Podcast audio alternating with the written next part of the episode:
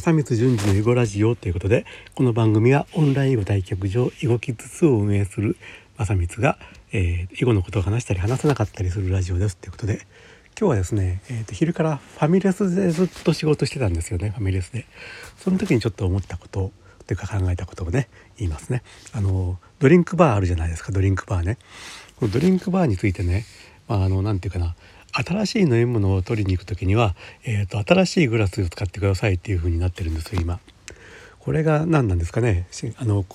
新型コロナのその感染防止策という風な体で言われてるんですけども、まあ、これが ちょっとねそれなんか変だなと思ってちょっとそれでいろいろ考えてみましたと。まずねえー、っとグラスを交換してくださいってことは結局グラスにまあテーブルの上にねそのウイルスを含んだ飛沫がえー、っとえー、降り降り注いでいてまあその中にこう溜まっていくからまあそれは交換してくださいという意味なのかなと、まあ、思うわけですよね。だとするとね えー、っとあのコップのえー、っと口の面積ってまあどれぐらいかって言ったらまああの食事のお皿とかと比べてめちゃくちゃ小さいわけですよね。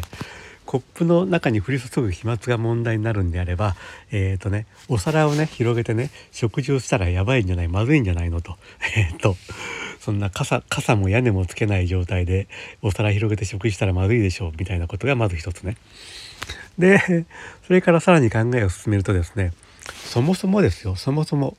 グラスを交換することによってえー、っとその降り注いでる飛沫がえー、っと私たちの口の中に入る量が減るのかどうかという問題ねこれ考えてみるとですね、えーまあ、グラスを交換しようがしまいが、えー、っと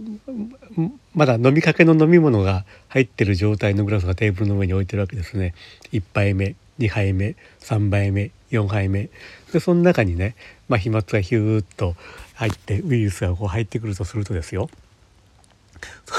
そのそのトータル量っていうのはグラフ交換しようがしまいが関係なくないですか？えっとなんか1ミリも関係ないような気がするんですけども。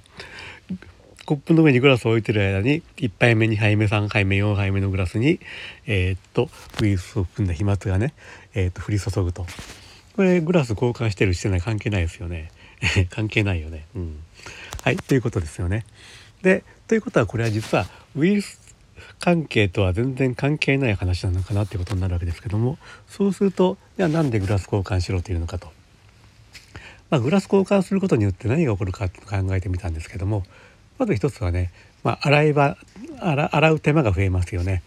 人件費光熱費水道費洗剤代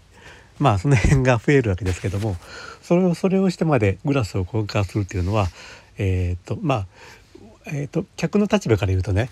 一回一回グラスを交換しないといけないことになると何が起こるかと考えると、まあ、ちょっとね遠慮する気持ちが出てくるのかなと。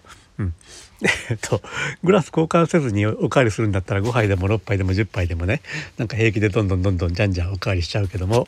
これが毎回グラス交換しろと言われちゃうとえー、っとあなんかこれ一回一回洗うのか大変だなみたいな気持ちが生じてえー、っとまあいつもだったら5杯10杯飲む人が2杯3杯にとどめるかもしれないと。まあ、それを狙っているのだろうか。えっと、うん、でもまあ飲み物ってね原価、うん、非常に安いと思うしその辺のねさっきの人件費光熱費水道費、えー、と洗剤と比べてうんそんなところを狙ってるのは本当だろうかと,、えーと、それからですねまああとはお客さんへのサービスですね。あのそんなケチくさい一つのグラスでえっ、と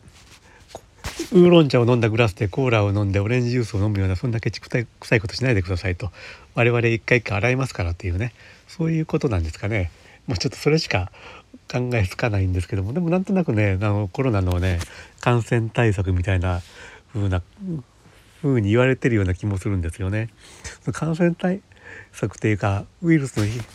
飛沫が体に入る量を減らすという意味ではなんか本当に全く意味がないような気がしたんでえー、っとどうなんでしょうねこのえー、っとなんだ、えー、っとドリンクバーのねグラス交換問題何かご存知の方があったら教えてください。はい、ということで、えっ、ー、とね、今日はね、これで終わります。はい、ではまた次回、最後まで聞いていただいてありがとうございました。ではでは。